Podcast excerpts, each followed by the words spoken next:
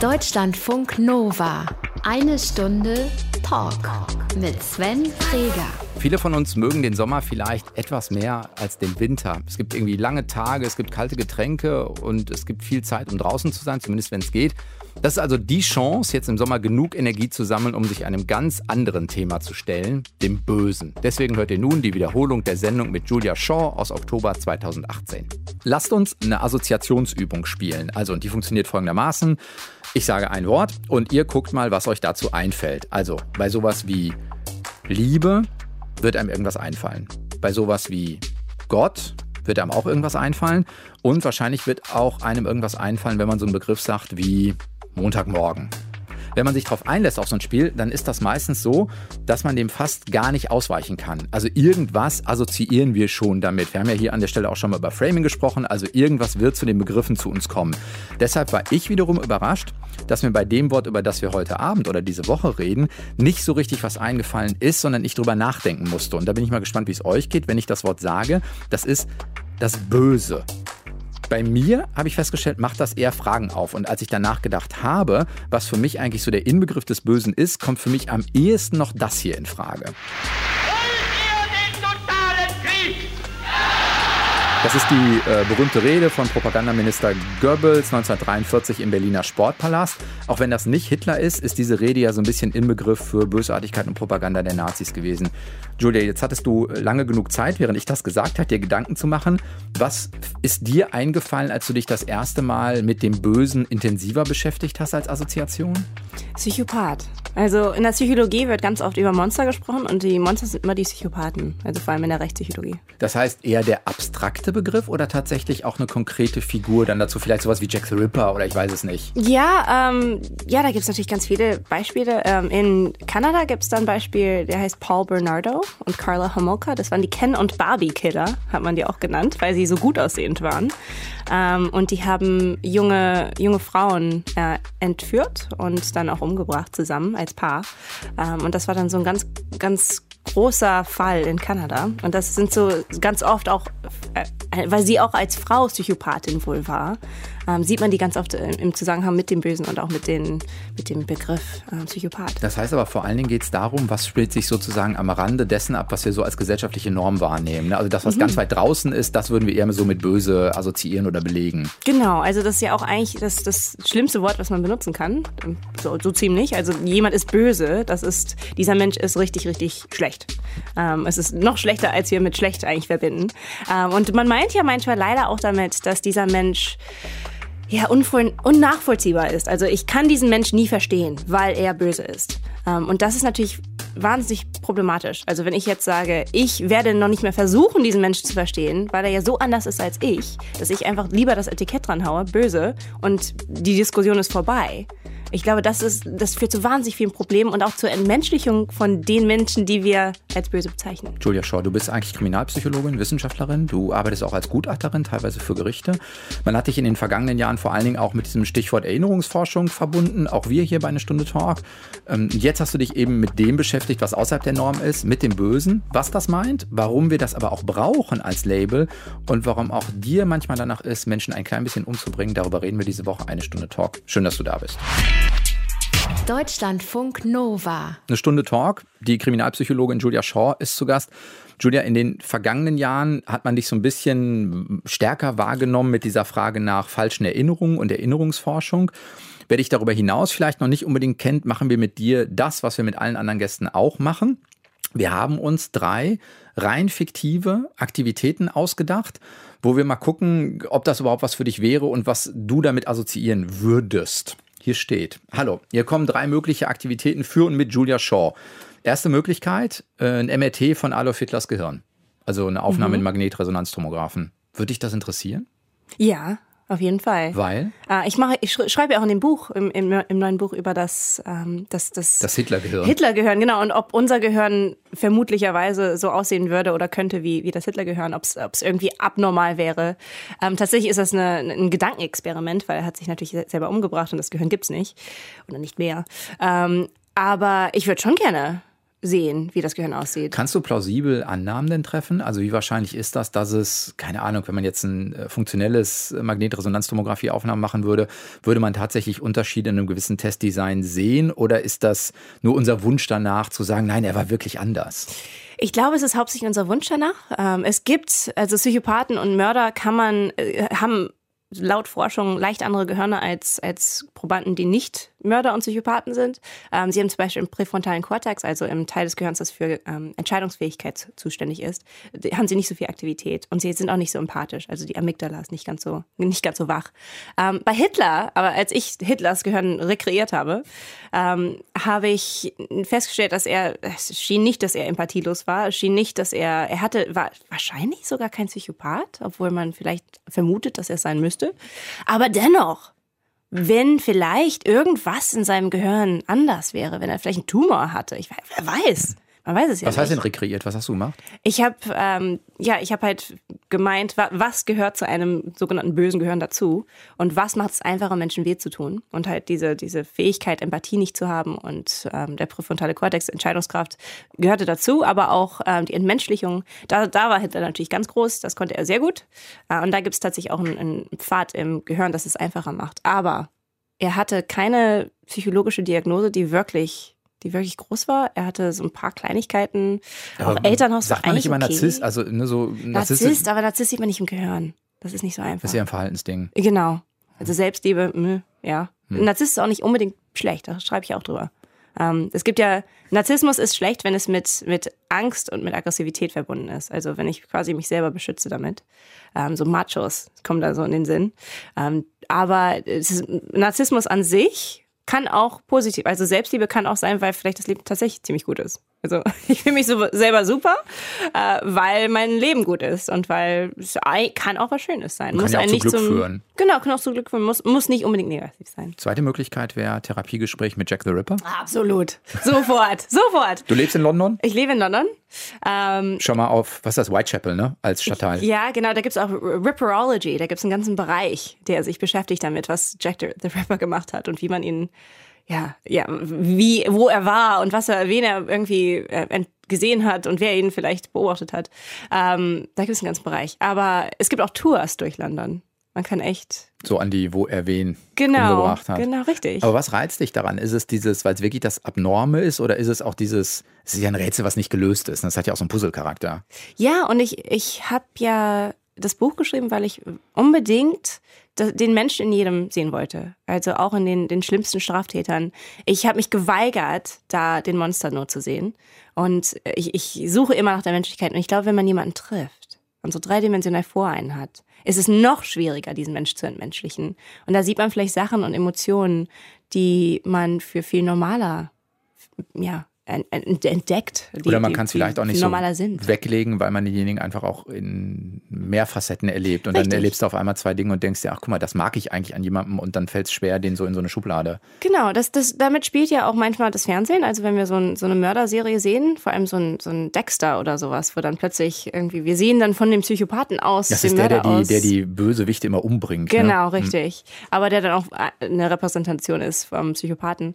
Ähm, und wir sind dann halt in seinen Schuhen auch mal. Und wir denken dann auch, oh, es ist auch mal schwer, er zu sein. Und Dexter hat, will doch auch nur geliebt werden. äh, aber das ist natürlich tatsächlich so. Also die meisten Straftäter, auch die schlimmsten, sind natürlich hauptsächlich ganz, ganz normale Menschen. Die weinen, sie schlafen, sie essen, sie, sie machen alles, was wir auch machen. Und dann ab und zu Also der Anteil der halt Schnittmenge ist viel größer, wo Gemeinsamkeiten sind, als, die, als das, was trennt. Genau. Und äh, dementsprechend, also ich würde sowieso ganz gerne vor einigen schlimmen Straftätern sein und ihnen ins Gesicht schauen und auch mal fragen, warum hast du es gemacht und wie kann man das verstehen? Dritte Möglichkeit, äh, ein Interview mit Hannah Arendt.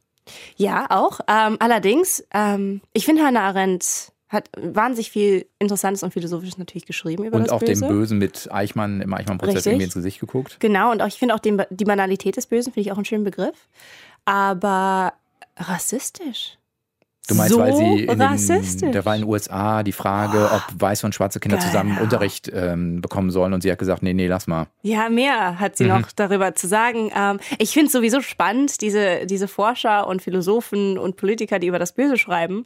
Fast alle haben eine dunkle Seite, selber. Also man könnte sagen, alle haben auch die, die, die dunklen Seiten erforschen, haben vielleicht selber eine. Du, dir ist jetzt schon klar, dass das auch ein Fass für den Für Rest unseres. Gesprächs gerade aufmacht, ne?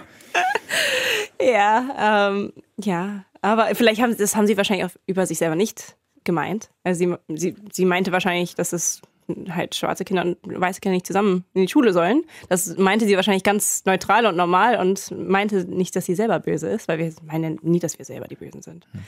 Ähm, aber Wenn ja. du dich für eins entscheiden müsstest, Ja, also äh, von den drei? ein echtes MRT von Adolf Hitler, Hitlers Gehirn, das Therapiegespräch mit Jack the Ripper oder das Interview mit Hannah Arendt? wahrscheinlich trotzdem Hannah Arendt. Deutschlandfunk Nova. Eine Stunde Talk. Julia Shaw ist zu Gast, Kriminalpsychologin und hat gerade ein Buch übers Böse geschrieben. Kannst du dich, weil du das auch schreibst, das ist ja eine Bewertungsfrage, was wir als, also wir sagen, es ist böse und bewerten es damit auch. Kannst du dich an was erinnern, wo du für dich selber sagst, da habe ich persönlich eigentlich so gehandelt, dass ich im Nachhinein sagen würde, ah, da war ich nah am Bösen dran, also ich bewerte es selbst als böse? Ja, also Nietzsche hat ja auch gesagt, böse denken heißt böse machen, dass man in dem Moment eigentlich das Böse erst kreiert, wenn man darüber nachdenkt und wenn man etwas als böse bezeichnet. Ähm, wie gesagt, also ich glaube, manchmal ist es schwierig, sich selber als böse zu bezeichnen, ganz oft sogar. Ich glaube auch, wenn man Menschen das fragt, kommt bei den meisten ein, ein, ein, ein Fragezeichen. Also die meisten denken, oh, ich habe doch nie was Böses, das ist richtig böse. Ich habe doch nie jemand, bei die meisten natürlich keinen ermordet zum Beispiel. Ähm, Naja, aber jemanden stark verletzt werden wir alle irgendwie schon gemacht haben, wahrscheinlich. Oder? Stark verletzt, emotional vielleicht. Emotional ich. Ja, ja, ich meinte jetzt nicht körperlich, Ich meinte- ähm, Nein, nein, ich meinte wenn wir schon emotional. bei dunklen Seiten Nein, nein. sind, können wir gleich über deine sprechen. äh, ja, also ich glaube, da tatsächlich, wenn Menschen denken dann an Straftaten, an Kriminelle und wenn sie es nicht sind, denken sie, oh, ich habe da wahrscheinlich nichts Schlimmes gemacht. Und dann fragt frag mal ein bisschen spezifischer nach. Hast du schon mal jemanden betrogen? Vielleicht deine eigene Frau? Bist du schon mal fremdgegangen? Äh, schon mal über was Wichtiges gelogen? Schon mal was vielleicht Kleines geklaut oder was Großes geklaut? Also da gibt es unterschiedliche Art und Weise, wie man Menschen natürlich wehtun kann. Aber wie ist es bei Ähm, dir? Also, wie ist es bei mir? Ja, ich will jetzt nicht die, ich will will jetzt nicht so tun, als wenn ich, wenn ich hier ein Engel bin. Ähm, ja, natürlich habe ich Menschen schon wehgetan und auch absichtlich. Also ich glaube auch, wir haben alle einen kleinen Sadisten in uns äh, und das ist auch nicht immer negativ, aber kann natürlich negativ sein. Ich, was habe ich gemacht? Ähm, ja, siehst du, es ist schwierig. Weil, weil ich meine Sachen natürlich rationalisieren kann. Ich kann natürlich sagen, ich weiß den Kontext. Ähm, und damit auch rechtfertigen. damit auch rechtfertigen, genau. Also du musst ja nicht ins farbige, blumige Detail gehen, aber eher Ich um... auf jeden Fall, ich bin auf jeden Fall schon mal fremdgegangen. Nicht mit meinem jetzigen Partner. er spricht eh kein Deutsch, also könnt ihr eh nicht zuhören. Aber tatsächlich nicht, nicht mit meinem jetzigen, äh, aber mit echt jedem vorherigen. Also ich, ich bin Fremdgeherin. Also das, das ist bei mir total. weiß das total dein jetziger klar. Partner den wenigsten? Ist ja, er, wusste, er weiß das, aber wir sind da auch ein bisschen anders drauf, was unsere Beziehung angeht. Das, das, das wäre eh nicht ganz so Thema, ähm, weil wir ein bisschen offener sind. Aber das, das war, also, und ich weiß, dass wenn diese Menschen das herausgefunden hätten, wäre das, wär das für sie höchst emotional gewesen. Aber das heißt, von der Bewertung her findet da Folgendes statt. Du sagst für dich trotzdem, ah, das ist ein Verhalten, was, was ich eigentlich trotzdem machen möchte, weil das gerade meinem Spaß Bedürfnis macht. entspricht oder Spaß macht, Ja. genau. Und das ist auch die Rechtfertigung, die erstmal okay ist, zumindest in dem Moment. Und die Bewertung des Bösen findet dann vielleicht in so Momenten, weiß nicht wie jetzt oder im Nachhinein statt, wo man nochmal sagt, hm, okay, jetzt ist der Spaß vorbei, jetzt denke ich nochmal drüber nach, klar, Genau. verletze ich dann auch. Genau. Und äh, ich, ja, meine Oma hat mir da auch mal, ähm, glaube ich, ein schlechtes, einen schlechten Ratschlag gegeben. Wenn du deinen Mann je betrügst, hat sie gesagt, nie erzählen. It's your burden, hat sie gesagt. Das ist dein Problem, nicht sein Problem. Naja, eine Sichtweise. eine Sichtweise, genau. Kannst du versuchen, wenn man mal einmal sagt, beim Bösen gibt es eine Definition, also gibt es eine Annäherung? Wir waren vorhin schon mal so bei dem Gedanken, es ist etwas, was sozusagen außerhalb, am weitesten Ende weg von der sozialen Norm irgendwie ist. Ist das eine gängige Definition oder wie würdest du verfahren? Also Abnormalität gehört schon dazu. Es muss äh, außerhalb der sozialen Norm, aber auch außerhalb der, außerhalb der Regeln, könnte man ja sagen. Ist ja nicht so, dass, also viele von uns tun anderen weh oder machen irgendwann mal, also zu schnell fahren alleine schon. Dass man so, so kleine Regeln brechen und Gesetze brechen, das machen wir Wahrscheinlich alle irgendwann wahrscheinlich alle ab und zu mal. Ähm, aber das Böse, genau, das ist dann das, was so richtig auch vielleicht uns selber überrascht. Über uns selbst, dass wir so agiert haben, dass wir so eine Entscheidung getroffen haben. Aber das heißt, es tritt in Extremsituationen auf? Also es wird auf einmal ein Verhalten von uns möglich, was vorher, wenn wir uns gesichert oder in normalen Kontexten befinden, nicht möglich war? Also braucht es sowas? Nee, nicht unbedingt. Also ich glaube, es macht es viel einfacher, wenn man in einer, in einer Chaos-Situation ist oder wenn man vielleicht, äh, auch wenn man zum Beispiel betrunken oder auf Drogen ist oder wenn man ähm, gerade mit Armut kämpft oder wenn man, also da gibt es ganz viele Faktoren, die natürlich ein Multiplikator sind und die es viel einfacher machen, vielleicht auch Straftaten zu, zu, zu ja, machen und auch und, und so, sogenannte böse Sachen zu tun. Aber sind natürlich auch zum einen keine Entschuldigung, das ist immer noch die mhm. eigene Entscheidung, dass man das dann macht. Das macht es nur einfacher. Ähm, aber für, auch im Alltag, also auch die Ken und Barbie Killer, die waren total Mittelklasse, die, die hatten gute, gute Eltern. Ähm, das, das war nicht aus der Not raus. Die haben sich einfach dafür entschieden. Also das muss, muss nicht so sein. Und ich glaube, wir müssen immer drauf achten. Aber das heißt aber, das Böse passiert uns nicht, sondern es ist schon ein eigenverantwortliches Handeln. Ja, würde ich schon sagen. Also es kann uns auch passieren, könnte man sagen. Aber, also, aber die Entscheidung oder wenn wir selber böse Sachen oder ich, wenn, wenn immer ich das sage, sage ich es in Anführungszeichen übrigens. Mhm. Äh, wenn wir sogenannte böse Sachen machen, dann ist es schon auf uns. Also dann haben wir entweder nicht aufgepasst oder uns in eine Situation gebracht, wo wir dann diese Entscheidung getroffen haben. Und da hätten wir eigentlich, also da, da sind wir selber verantwortlich. Du hast vorhin in so einem Nebensatz gesagt, im Prinzip ist das, das Böse auch da in Anführungszeichen mal mitgedacht, weil, weil es die Komplexität, der Komplexität meistens nicht gerecht wird. Mhm. Aber du hast vorhin sowas gesagt, es ist im Alltag eigentlich verbreiter, als man so denkt. Der, mhm. der Satz war, glaube ich, eigentlich steckt in jedem von uns ein Sadisten. Gibt es mhm. dazu, keine Ahnung, Erkenntnisse, auch valide aus der äh, Wissenschaft, Forschung, wo man sagen kann, ja, das ist tatsächlich so, weil es eigentlich ein menschliches Grundbedürfnis auch ist? Ist es ja. Und ich glaube, Sadismus ähm, gehört zum Menschlichsein dazu. Also das kriegt auch, es ist, kann natürlich, ist einfach machen, Menschen weh zu tun. Aber den Menschen, die mir am meisten wehtun, sind tatsächlich unsere Partner, also unsere romantischen Partner, unsere Freunde, auch unsere Familie. Aber es gibt eine Studie, die gezeigt hat, dass 35 Prozent von Paaren, also von, von Menschen in Paaren, äh, im letzten Monat aggressiv gegenüber ihrem Partner gehandelt haben. Ver verbal und physisch. Verbal und physisch und vor allem passiv-aggressiv. Das unterschätzen wir auch. Also jemand etwas nicht machen, mhm. absichtlich, um jemandem weh zu tun, das machen viele ziemlich oft. Ähm, und da sieht man dann auch vielleicht, dass der Beziehung vielleicht gar nicht so gut geht oder da gibt es natürlich tausend Gründe für vielleicht. Aber viele, viele, viele Menschen sind, also die, die WhatsApp mal nicht beantworten, vielleicht nicht, nicht helfen beim Aufräumen. Oder das sind ich so nicht kleine gehört, was Sachen. du gesagt hast genau. oder so. Und die, die Entschuldigung ist natürlich ganz einfach. Ich habe doch nichts gemacht. Ja. Aber wir wissen, dass es den anderen Menschen belästigen, ja, und belästigen unter, Unterlassung, kann. Unterlassung kann ja auch äh, kann ja Schuld nach sich ziehen. Also auch wenn mhm. ich etwas nicht tue, ja, stimmt. Ne, kann ich Verantwortung irgendwie übernehmen. Du hast in dem Buch ein so ein Experiment, glaube ich, oder Versuch auch geschrieben, geschildert, da geht es, glaube ich, darum, dass man Wanzen in so einer Mühle auch sehr klein hat, um mal zu testen, würden Menschen das tatsächlich tun. Mhm. Und ich glaube, so sinngemäß kommt dabei raus, ja, die meisten im Zweifelsfall würden es auch tun. Mhm. Der war, glaube ich, so gestaltet, korrigiere mich, wenn das falsch ist, dass tatsächlich nicht echte Wanzen zu Schaden kamen, aber man hat geglaubt, man zermalt die tatsächlich irgendwie. Richtig, und das hört sich so absurd an, wenn man so eine Studie sieht und denkt, oh, also da, da ging es darum, dass Menschen aussuchten durften, was sie als sogenannten Job machen sollten. Also ob sie jetzt äh, Toiletten reinigen sollten mhm. oder ob sie zuschauen sollten äh, oder wollten, dass jemand anders eine Toilette reinigt oder selbst eine Wanze zerquetschen in, in diesem. Und was, was aber, die, die Wanzen wurden total, die, denen wurde, wurde Persönlichkeiten gegeben. Ike, Tutsi, mhm. die bekommen, bekamen Namen. Und es waren echte Wanzen tatsächlich, ähm, die dann aber nicht tatsächlich umgebracht wurden. Also man hat die in dieses diesen Coffee Grinder reingesteckt. In so eine und, Kaffeemühle. Genau, Kaffeemühle. Und das sollte dann ganz, äh, ganz extrem, man hört dann das Knirschen so. Und der kleine Ike ist dann da so rausgekommen, äh, war aber eigentlich Kaffee. Ähm, aber es ging halt darum, dass die, dass das ein Viertel der Menschen haben sich dafür entschieden, dass sie, die wollten das machen, anstatt andere Sachen zu machen.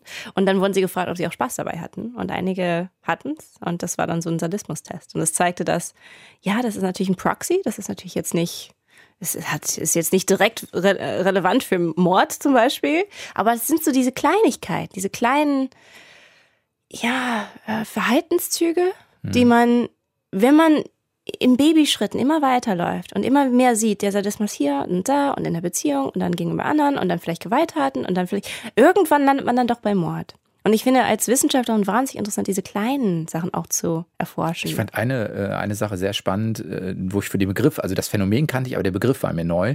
Also dieses, das kennt man vielleicht bei, bei Tieren oder äh, bei Babys oder so, dieses etwas fester in die Wange kneifen. Cute und sagen, Aggression. Cute Aggression, genau. Das kannte ich vorher nicht. Und tatsächlich, das ist, finde ich, was, was, glaube ich, viele von uns irgendwie im Alltag auch schon mal erlebt haben. Jetzt mal egal, ob der ist ja so, das kann ich durchknuddeln, egal ob Tier oder Baby. Mhm. Ähm, und das, bei, bei manchen eher Tier als Baby, also bei mir eher T als Baby.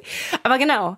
Ähm, ja, also cute aggression finde ich total interessant. Also es ist so, so eine Pseudo-Aggression eigentlich. Also man will ja dem Baby oder dem, dem Tier nicht tatsächlich wehtun. Aber warum fühle ich mich so, dass ich den, ich könnte die Wangen abknapfen und ich, ich, könnte, ich könnte den zerquetschen und warum denkt man sowas überhaupt und fühlt sich quasi überwältigt von Emotionen? Und die Antwort ist äh, laut Forschung, dass wir, dass das Gehirn, dass die Gegenemotion uns geben möchte, von dem, was wir tatsächlich fühlen. Also wenn wir so glücklich sind, weil wir etwas sehen, das so niedlich ist, schmeißt es dann Aggression damit rein. Und die Idee ist, dass damit unser Gehirn nicht überwältigt wird. Weil also wir, als Schutzmechanismus. Als Schutzmechanismus. Das ist derselbe Grund, dass ähm, wir zum Beispiel bei einer Beerdigung vielleicht lachen. Hm. Oder dass wir, wenn etwas schön ist, weinen. Also das geht, das sieht man auf unterschiedliche Art und Weise. würde ich noch sagen, vielleicht Übersprungshandlung, so im Sinne von, der mich so überfordert, ich weiß letztendlich gar nicht, was ich machen soll, dann kommt so ein, so ein hysterisches äh, Lachen irgendwie auf. Genau, aber das ist eigentlich derselbe Prozess. Okay. Also es ist dieses, dieses Kontra-Emotion, die dann reinkommt und das Gehirn sagt, oh, Vorsicht, hier ist jetzt gerade zu viel, ich will jetzt nicht durchbrennen. Ähm, und dann kommt die, die gegensätzliche Emotion. Also manche Sachen, die wo man vielleicht nicht so drüber nachgedacht hat und denkt, oh, warum fühle ich mich so? Ist das negativ? Soll ich davor Angst haben? Das ist auch was, was für mich ganz wichtig ist. Dann was lass, ist normal? Dann lass uns gleich einmal genau darüber reden. Also ist es normal und wie schaffe ich es auch, diesen Anteil psychologisch äh, ausgedrückt auch zu integrieren, mhm. also ein Stück weit anzunehmen und weil das dagegen wehren ja vielleicht noch ganz andere Dinge macht. Deutschlandfunk Nova. Eine Stunde Talk. Julia Shaw ist zu Gast. Das ähm, gerade auch sinngemäß waren wir so bei Acute Aggression und bei den Punkten zu sagen, na, in jedem von uns gibt es so ein bisschen Sadismus auch. Ist das etwas aus deiner Perspektive, wo wir sagen müssten, wir müssen das reflektieren, um es loszuwerden? Oder ist es etwas, was wir integrieren müssen, damit wir es kontrollieren können? Oder ist es etwas ganz anderes? Ich glaube, dass wir es besser verstehen sollten oder wir profitieren davon, wenn wir es besser verstehen. Also zum Beispiel Cute Aggression, da wenn man vielleicht, also das hört man auch bei Eltern manchmal, mhm. dass sie dann sagen, ich habe diese, dieses, dieses Gefühl gehabt, dass ich meinem Baby wehtun möchte, aber ich meinte das natürlich nicht. Aber bin ich jetzt ein, ein schlechter, ein, ein, ein schlechter Elternteil? Ähm, und die Antwort ist nein. Also wahrscheinlich gibt's da nichts. Da muss man nicht irgendwie sich ärgern, dass man diese Gefühle hat. Die sind ganz normal und die führen auch meistens nicht zu Problemen. Aber irgendwann und manche Tendenzen muss man dann vielleicht doch verstehen und in den Griff bekommen. Aber wo ist die Grenze? Das also unter, genau welchen, unter welchen Bedingungen wird es irgendwann ein Problem? Mhm. Äh, und vor allen Dingen auch so ein Problem, dass man sagt, keine Ahnung, vielleicht mache ich irgendwann mal einmal was und mir rutscht eine Hand aus. Das mhm. ist nicht schön, aber eben noch nicht, nicht lebensbedrohend für jemand anderes. Und wann mhm. übertrete ich diese Grenze? Also kann man das, gibt es dafür Faktoren? Da gibt es Faktoren, da gibt es auch einfach immer steigendere ähm, ja, Sachen, die man macht. Man kann sich tatsächlich benehmen auf eine Art und Weise, wo man ja, äh, ja, desensitized wird. Also man unsensibler wird. Genau, unsensibler wird. Man macht immer mehr, vielleicht wird immer immer aggressiver über mit der Zeit auch. Das kann natürlich auch passieren. Vor allem, wenn es keine Konsequenzen gibt. Aber ich glaube, bei sich selber quasi die die Frage, wo muss ich aufpassen? Also bei Aggression und solchen Sachen, ähm, Fantasien, Gewaltfantasien, vor allem die dann mit Plänen verbunden sind. Da, also wenn es aus der Fantasiewelt in, rüberschwappt in die reale im Sinne von, ah, wenn ich das jetzt mache und dann könnte ich das mal kaufen. So. Genau, genau, genau, genau. Also dann Nicht, auf jeden dass ich Fall, das kennen würde. dann auf jeden Fall. Da muss man dann also echt sagen, ich muss mal aufpassen und hier einen Schritt zurück und warum ist das eigentlich? Und vielleicht könnte ich mal einen Therapeuten aufsuchen oder mindestens mit meiner Mutter sprechen. Ähm, also wenn, wenn, man eine gute Beziehung mit der Mutter hat. Aber das ist, ähm, ja, diese Grenzen überschreitet man, glaube ich, ohne dass man es merkt, ziemlich einfach doch, ähm, wenn es dazu kommt. Aber ich glaube, wir müssen immer und immer und immer und immer ja, drüber nachdenken, entmenschle ich hier jemanden, agiere ich tatsächlich so, wie ich es gerne möchte und wie kann ich mich hier kontrollieren und ein sogenannter guter Mensch sein. Aber jetzt hast du vorhin ja gesagt, im Prinzip, dass Nähe auch sowas wie eben das Böse eigentlich befördert. Also wen verletzen wir am meisten? Die Menschen, die uns nah sind, Freunde, Partner und ja, so weiter. Und so. Ist. Genau. Und gleichzeitig sagst du aber, wir brauchen eigentlich auch die Nähe zu den anderen, um die Menschen so sehr zu verstehen, dass wir ihnen nicht mehr Böses, nichts mehr Böses tun wollen. Also wo ist diese, wie nah muss ich jetzt und wie nah darf ich und was ist gesund? Ich weiß gar nicht, ob das die richtige Frage ist. Also ich glaube, dass wir also soziale Netzwerke sind ganz wichtig, die helfen uns auch meistens. Ähm, äh, also im Leben. Aber ich glaube, dass wir ja, was ist normal? Wann, ab wann ist es problematisch? Wie, wie nah darf ich sein an Menschen? Nähe ist, macht es einfach wahnsinnig einfach, Menschen weh zu tun. Ähm, aber ich glaube, es ist nicht unbedingt, dass wir dann andere aussuchen müssen, wenn wir eine Grenze vielleicht gleich überschreiten oder schon überschritten haben, sondern dass wir zumindest quasi über uns selbst reflektieren und so ein bisschen von außerhalb uns selber anschauen und sagen, was ist hier passiert? Und wenn man selber sagt, das ist schlecht und das möchte, so ein Mensch möchte ich nicht sein, dann zu, nachzuschauen, was sind die Faktoren, die dazu geführt haben, damit man die entweder vermeiden kann oder drangehen kann und die verbessern kann. Aber das heißt schon auch da wieder zu sagen, nein, es gibt erstmal eine Eigenverantwortung für mein Handeln und ja. ich bin auch dafür verantwortlich zu sagen, hey, was ist da eigentlich passiert und muss dann vielleicht auch mal in irgendeinem Prozess dahin gucken, auch wenn ich mich dann nicht selbst ganz so cool finde. Richtig. Ähm, also ich glaube, dass die Erklärung hat natürlich auch nichts mit dem zu tun, dass ich jetzt sage, das ist okay. Nee, erklären heißt ja nicht entschuldigen. Genau, richtig. Aber erklären ist, glaube ich, wichtig, weil wenn wir zu einem Punkt kommen, wo wir wirklich sagen, ich, das war jetzt total, also wer ist das überhaupt, den ich, den ich hier geworden bin, ähm, da, da sollte man, glaube ich, nach Erklärungen suchen. Und ähm, also als Wissenschaftlerin würde ich natürlich auch sagen, äh, gerne in der Wissenschaft auch, also echt empirisch fundiert auch, warum machen Menschen solche Sachen? Aber wie heißt das, das zum Beispiel in den Social-Media-Kanälen, wo ja die Anonymität einfach ein entscheidender Faktor ist? Das ist genau der Kanal, wo der Sadismus ausgelebt wird. Also ist es so, ist ja eine sehr banale Logik, die mhm. ich jetzt gerade aufmache, aber ist es so?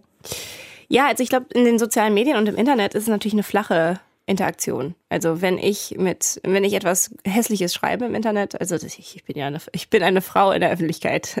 Ich krieg viel Hässliches im Internet. Männer wahrscheinlich auch, aber Frauen wahrscheinlich noch wütender und sexistischer. Ähm, und echt, also wenn ich das, was mir im Internet geschrieben wird, unter der Tür finden würde, würde ich sofort zur Polizei laufen manchmal. Also das sind echt Bedrohungen auch mal. Also das, das geht gar nicht. Aber ich weiß und ich glaube, die meisten wissen es auch von sich selber. Das, was ich im Internet bekomme oder was Menschen als Trolle zum Beispiel im Internet schreiben, das würden sie diesen Personen nie ins Gesicht sagen. Also da würden sie sich nicht trauen. Und ich glaube, es gibt einen Grund dafür und zwar, das ist natürlich eine, eine flache Interaktion. Also ich, ich sehe den Menschen nicht als dreidimensionales Fühlen. Ich sehe den nicht, ich höre den nicht, ich habe den genau. nie, wahrscheinlich nie erlebt, genau. sondern es genau. gibt so eine Projektionsfläche. Genau, ist kein echter Mensch. Also zu entmenschlichen ist wahnsinnig einfach im Internet. Man hat ja auch wenig, auf das man das anders basieren kann. Und in echt hat man das alles. Und da sieht man die Gefühle, da sieht man die Tränen. Und dann, dann agiert man wahrscheinlich anders. Ich, ich sage auch gerne, äh, ich, nichts im Internet schreiben, dass man nicht auch in einer Dispo in, in, vor Gericht vorgelesen hätte, gerne vorgelesen hätte, weil ich, ich sehe auch als ähm, Expertin ja, jedes Gerichtsverfahren, das ich in den letzten paar Jahren gemacht habe, da war immer irgendein Tweet, irgendein Facebook-Message. Also das, was ihr im Internet schreibt, hat Konsequenzen, Leute. Aufpassen, wieder in menschlichen, äh, wieder, wieder menschlich, Menschlichkeit reinbringen und immer denken, das sind echte Menschen. Würde ich demjenigen das ins Gesicht sagen, wenn die Antwort nein ist, nicht schreiben. Ist das ein Grund, warum wir dieses Konzept des Bösen überhaupt nutzen? Also zu sagen, wir brauchen diesen Stempel überhaupt? Weil es keine Ahnung, mich erhöht, mir sowas wie Bestätigung, Verstärkung, Gruppenzugehörigkeitsgefühl gibt. Ist das mit ein Grund?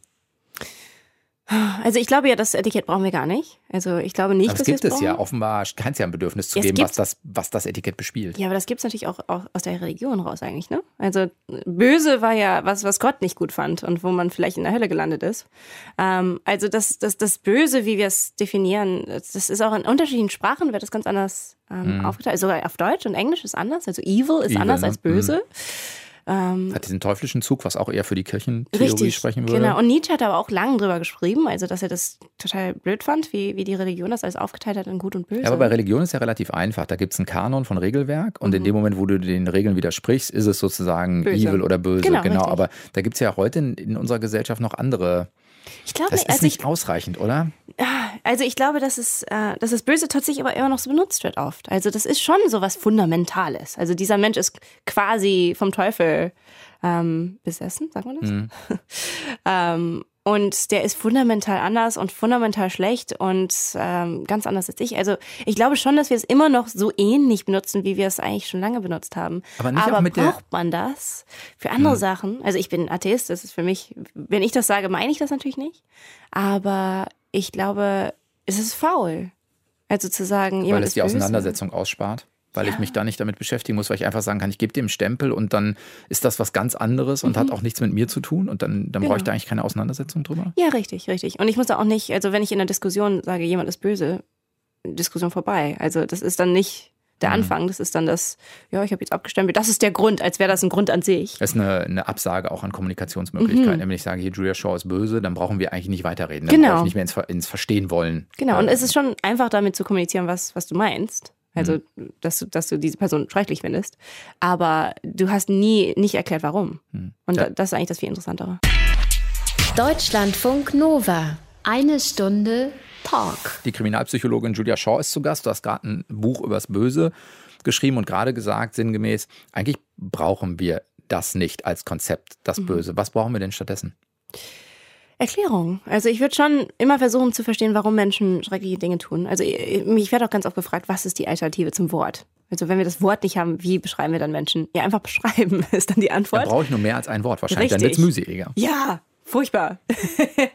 Viele Sachen, die wichtig sind im Leben, äh, brauchen mehr als ein Wort äh, auch zu erklären. Und das finde ich ist auch okay. Also das, das gehört dazu, äh, besser als jemand anzustemmeln und die Distanz zu kreieren und zu entmenschlichen. Hast du das Gefühl, dass es manchmal Situationen gibt, in denen dieses, nennen wir es mal nicht böse, sondern von mir aus geächtet ist auch nicht besser, ne? Aber das so, Schreckliches Verhalten? Ja, genau, irgendwie sowas, ja. dass es manchmal trotzdem einen Grund dafür gibt, also ich denke an diese klassischen Dilemmasituationen. Ähm, hier dieses Straßenbahn-Experiment, das ist bei euch in der Psychologie relativ bekannt. Also mhm. irgendwie, äh, du, eine Straßenbahn fährt auf ein paar Leute zu und davor gibt es noch eine Weiche und du könntest die Weiche umstellen, tötest aber auf dem anderen Gleis irgendwen. Und da gibt es so verschiedene Aufbau. Das kann mal deine Oma sagen, dann stellst du die Weiche nicht um. Das kann mhm. mal nur Fremder, also so. Dann müsstest du ja trotzdem etwas Böses begehen. Mhm. Nämlich einen, ja. so, so, weil ja. egal, ob das juristisch dann der richtige Begriff ist oder nicht, aber äh, genau, das, genau, aber egal. Aber du müsstest jemanden umbringen oder Ja, jemanden absichtlich umbringen ist schon genau, und, ziemlich nah am Mord, genau. zumindest. So, und auf jeden Fall Schuld auf dich laden. Ja, genau. Das heißt, gibt es Situationen, in denen dieses extreme Verhalten, nennen wir es mal so, trotzdem eine gute Rechtfertigung haben kann? Das ist ja auch die klassische Frage, mhm. Hitler als Baby. Umzubringen. Umbringen, ja oder nein? Ja, ähm, also auch da will man wirklich Babykiller sein? Glaubt man wirklich, dass Hitler dann auf, ja. garantiert aufgewachsen ist? Und man müsste ja auch wissen, was hinterher mit ihm passiert, genau. damit man überhaupt die Rechtfertigung Richtig. hätte. Das also hat man natürlich in der echten Welt nicht. Genau. Ähm, aber also, also wenn ich wüsste, 100 Prozent wüsste, dass ich vor mir jemanden hätte, der in 30 Jahren ähm, Weltuntergang verursacht oder viele, viele Menschen umbringt, würde ich den wahrscheinlich umbringen. Also schon. Also die Verantwortung würde ich dann schon auf mich nehmen, dass ich da was mache. Aber natürlich, wie gesagt, diese Situation gibt es nicht in echt. Ja, plus du weißt nicht, wenn du wirklich in der Situation bist, entscheidest du dich dann wirklich so, wie du jetzt gerade glaubst, wenn du drüber nachdenkst. Mhm, genau, ja, richtig. Ja, ja, absolut. Da gibt es auch ganz interessante Virtual Reality Experimente, wo diese Gedankenexperimente, wenn man die so auf Papier mit, mit Stift macht oder auf dem Computer macht, das ist dann so abstrakt. Wenn man dann aber im Virtual Reality die dann vor sich sieht, wird das alles ein bisschen weniger abstrakt. Immer noch abstrakt, aber mhm. nicht ganz so abstrakt. Das fühlt sich dann doch persönlicher an, wenn man diese eine Person umbringt, anstatt die fünf. Und weil man, weil man da den, äh, die, die Entscheidung getroffen hat. Aber ja, also ich glaube, wir alle wissen nicht unbedingt, wie wir handeln würden in, in schrecklichen Situationen, wo wir dann diese Dilemma haben. Aber ich glaube auch, so das, das beste Gute für die meisten Menschen ist, glaube ich, auch zu einfach. Also an ja, sich. Das ist ja immer, it's for the greater good. Genau. Und damit ist es irgendwie gerechtfertigt. Genau. Du hast aber auch gerade sowas gesagt, wie auch bei dieser Entscheidung ist es wichtig zu sagen, ich übernehme dafür Verantwortung. Also es kann mhm. sein, dass ich sage, ja, ich sehe, ich töte trotzdem jemanden. Das mhm. ist eine Entscheidung, die ich treffe, lade aber in diesem Sinne trotzdem Schuld auf mich. Ja. Und muss dafür dann trotzdem auch Verantwortung übernehmen. Richtig. Also ich bin auch kein Pazifist. Also das, glaube ich, wird auch ab und zu ab angenommen. Ja, Sie meinen ja, nur Gedanken sind wichtig. Und ja, ich glaube, Gedanken sind das Wichtigste, das man verändern kann. Weil wenn man das Weltbild verändert, wenn man verändert, wie Menschen denken, dann verändert man auch das Handeln. Ganz mhm muss, weil man denkt meistens, bevor man handelt, auch wenn man es so ganz kurz Wahrscheinlich, ja. Ähm, ja, so ganz spontan handeln tut man dann auch meistens nicht. Ähm, aber genau, die Verantwortung ist ganz wichtig. Und ich glaube, dass wir alle sie immer haben. Kann, und, und manchmal ist Töten das Richtige, ist die, die richtige Entscheidung. Manchmal muss man, also wenn, wenn Hitler jetzt noch am Leben wäre, würde ich den auch versuchen umzubringen. Also um Gottes Willen. Das, mhm. wenn, wenn der so weitermacht oder weitergemacht hätte, das wäre doch, also, ich meine, um Gottes Willen. Kannst du für dich klar haben oder hast du das klar, warum dich gerade diese Grenzbereiche so interessieren? Also bei den Erinnerungen war es ja auch durchaus, da ging es um falsche Erinnerungen oder sogar mhm. falsche Erinnerungen, die man anderen einpflanzt, dass die eine Straftat begangen hätten. Also es sind so wirklich diese, sozial würde man sagen, diese Grenzbereiche, wo du immer wieder hinguckst, was dich daran so umtreibt? Also es gibt, glaube ich, drei Sachen. Zum einen finde ich Nuancen wahnsinnig interessant. Also wir als Menschen, glaube ich, tendieren dazu, dass wir Sachen und Menschen und Ideen in Kategorien stecken. Also deswegen auch gut und böse. Ähm, und ich finde eigentlich, dass das dazwischen liegt viel interessanter, weil da, da sind die meisten, das sind die meisten Menschen, die meisten Ideen, die meisten Taten. Ähm, und da, da verbringen wir eigentlich die ganze Zeit. Und das, deswegen finde ich das interessant. Das zweite ist, dass ich gerne über Tabus rede. Also Sachen, die eigentlich Menschen nicht so gerne ansprechen. Also vor allem in diesem Buch. Es natürlich geht von einem Tabuthema zum nächsten. Und ich glaube, es Aber ist. was reizt dich daran? Ist es Ja. die, das kann ja auch was, ist es die Provokation? Oder Nee, ist es nicht- die, nicht ich gehe einen. Schritt weiter als andere, weil die Themen nicht angesprochen sind und ich übernehme Verantwortung, weil es jemand machen muss? Also es gibt ja verschiedene Ja, äh, ja. mögliche Deutungen. Ich glaube tatsächlich, das sind ganz, ganz wichtige Sachen, über die wir mehr sprechen müssen. Und ich hatte auch, ich habe auch das Buch geschrieben, weil ich fand, es gab kein Buch, was für mich das so auf, ja, so auf die Art und Weise zumindest dargestellt hat. Und auch die, nicht Normalisierung, aber dass, dass das Normale immer wieder reingebracht wird. Ich glaube, es wird viel über die extremen Sachen geschrieben. Es wird viel, auch, auch da werden Menschen immer wieder fast vielleicht aus Versehen, aber von Wissenschaft und fast als Monster ausgezeichnet. Und damit habe ich ein Problem. Also wie gesagt, ich war auch, ich habe echt die ganze Zeit versucht, in jedem sogenannten Monster den Menschen wiederzufinden. Und das ist manchmal sehr schwer. Also es war für mich sagen, auch kommst, du selber. an, Gren- kommst du an Grenzen Absolut. zum Beispiel? Oh, ähm, also es gibt echt ein paar Themen, wo ich, ich mich, ich habe absichtlich drüber geschrieben, weil ich wusste, das sind für mich die schwierigsten Themen. Ähm, ich habe ja auch ein ganzes Kapitel drin über Pädophilie. Ähm, das finde ich auch, also zum einen absolut wichtig, dass wir da mehr drüber sprechen, weil es gibt Pädophile und die wird es immer geben. Und wenn wir nicht wollen, dass Kindern wehgetan wird, dann müssen wir darüber reden, dann müssen wir auch therapeutisch das angehen, dann müssen wir Menschen helfen, damit sie nicht das, das, das so agieren. Aber für mich war noch, also da muss ich dann auch teilweise echt zu- zurückgehen und atmen und sagen, boah, also wenn man diese Statistiken liest, ich meine, ja, Welche meinst du jetzt? die, also die, die Menge an Menschen, also zwischen 2% und 10%, kommt auf an, auf welche Statistik man schaut, ähm, äh, aller Männer haben pädophilische Tendenzen. Ähm, und die meisten werden nie so handeln, aber viele tun es ja doch. Und die, die, die Menge an, an Kindern, die missbraucht werden, also das, ist, das sind Nummern, wo man auch nur denkt, dass die Menschen sind furchtbar. Ähm, dazu gehört für mich, ähm, also Nazis tatsächlich auch ein bisschen, aber da reden wir als Deutsche vor allem sehr, sehr, sehr viel drüber. Also es war jetzt nicht so schock schockierend schon, aber nicht jetzt Nicht so neu. Grenzbereich austests, Genau. auslotend vielleicht eher. Genau. Ähm, aber für mich sind auch Sklaventreiber, war für mich auch so ein Thema. So Sexsklaven vor allem. Oh. So jemanden entführen und dann in die Sklaverei tun, das ist so das ultimative Entmenschlichen. Ähm, und da hatte ich auch Probleme. Auch da, die Statistiken sind wahnsinnig hoch. Und wir meinen, das ist irgendwie in der Vergangenheit, aber es ist es nicht. Aber das heißt für dich als Faktor dahinter ist tatsächlich zu sagen, ein bisschen überspitzt, irgendeiner muss das mal an die Öffentlichkeit bringen, damit wir, also es ist ja nicht so, als ob wir gar nicht drüber reden, aber es hat, genau wie du sagst, glaube ich, auch immer noch diesen Tabu-Stempel stärker, Mhm. damit wir eine breitere äh, Debatte eigentlich anfügen. Und du willst ja auch nicht hergehen und sagen, du entschuldigst damit ja nichts. Du sagst Nee. nur, ich muss es erklären, damit ich es im Zweifelsfall auch irgendwie therapeutisch oder gesellschaftlich besser in den Griff kriege. Ist das so das Hauptmotiv dahinter? Ja, oder mindestens versuchen. Also erklären tue ich es ja auch nicht wirklich, wenn ich ganz ehrlich bin. Ich erkläre Bruchteile davon. Ja, oder du sammelst so zusammen, was genau. gerade die Wissenschaft weiß und Richtig. versuchst das mal in so einen Kosmos zu gießen. Genau, und wahrscheinlich könnte man alle zehn Jahre dieses Buch neu schreiben oder alle 20 und dann hat, hat man andere Antworten. Äh, Oder mindestens mehr. Also hat man ein bisschen mehr von dem Puzzle. Aber ich glaube, dass, dass der Hauptgrund für mich war vielleicht, also so altruistisch hört sich das an. Ich mache das für die, die Menschen und sie müssen alle drüber sprechen. Ja, auch, aber das weiß man natürlich nie, ob man wirklich altruistisch handelt. Für mich selber war das eine wahnsinnige, wahnsinnige Entdeckungsreise. Also ich wollte auch für mich selber wirklich das testen kann man wirklich Menschen als Menschen immer sehen? Und ist es wirklich die Antwort, dass wir versuchen, die zu verstehen? Oder gibt es einfach Menschen, die wir weißt, ins Gefängnis schmeißen sollten? Aber das heißt auch auf der anderen Seite, damit, damit man, damit das geht, in jedem einzelnen Fall wieder, Mhm. muss man ja selbst, also mir muss es selbst gut gehen, damit ich die Energie aufbringen Ja. kann, äh, um auch in schlimmen Grenzsituationen ähm, herzugehen und zu sagen, ich wende mich diesen Menschen zu und versuche das Menschliche zu sehen. Dafür muss ich Ressourcen mitbringen. ist absolut richtig. Also ich würde auch sagen, jeder sollte dieses Buch lesen, ähm, aber vor allem in guten Zuständen. Also wenn, wenn es uns, uns als Deutschen geht es ja eigentlich gerade sehr gut. Also ich würde es jetzt lesen, weil man weiß ja nicht, was in der Zukunft auf uns zukommt. Und wir sehen ja auch leider auch politisch wahnsinnig ähm, ähm, erschreckende Sachen, die gerade vielleicht passieren. Und wenn man vielleicht die Infos schon hat, wenn man sich dann in so einer Situation befindet, kann man vielleicht hoffentlich ein kleines bisschen besser agieren. Kannst du für dich sagen, was du schreibst das ja am Ende auch so sinngemäß so ein bisschen Menschlichkeit zurückgeben. Und das ist so der Begriff, auf den du es dann auch bringst. Also was ist die sinnvollste Maßnahme oder die konkreteste, die für dich im Alltag funktioniert, um das immer wieder zu erzeugen und immer wieder sich auch in dieses, von mir aus, in diese Haltung zu begeben, damit das geht?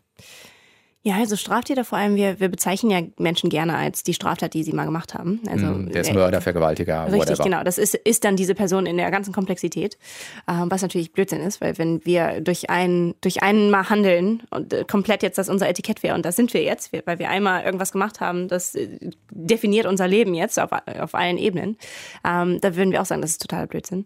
Aber ich glaube, dass für mich ist es, also ich glaube einfach tatsächlich, dass wenn wir zum einen glaube ich, dass wir, wenn wir Menschen entmenschlichen, mit dem Etikett böse auch oder, oder sogar Straftäter teilweise, ähm, dass wir sie entmenschlichen und das macht es wahnsinnig einfach für uns schlecht gegenüber ihnen auch zu handeln. Also wir werden dann sozusagen die Bösen. Also das Paradox ist in dem, dass man jemanden böse nennt, wird es viel einfacher, dass man selber zu sogenannten bösen Taten fähig ist. Äh, und das finde ich, muss ich, muss ich immer drüber nachdenken und immer sagen, äh, dieser Mensch hat diese Entscheidung getroffen und wie kann ich diesem Menschen helfen, dass er das nicht wieder macht und wie kann ich der Gesellschaft helfen, dass die Gesellschaft das nicht weitermacht. Sagt Julia Shaw, sie ist unter anderem Kriminalpsychologin, das ist eine Facette äh, dessen. Hast gerade das Buch geschrieben übers Böse und warst diese Woche zu Gast in Deutschlandfunk Nova, eine Stunde Talk. Schön, dass du da warst. Danke. Das Ganze könnt ihr nachhören, wie immer natürlich bei uns auf der Homepage deutschlandfunknova.de und im Podcast, wo immer ihr den herbekommt.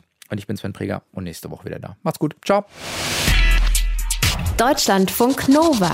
Eine Stunde Talk. Jeden Mittwoch um 20 Uhr. Mehr auf deutschlandfunknova.de.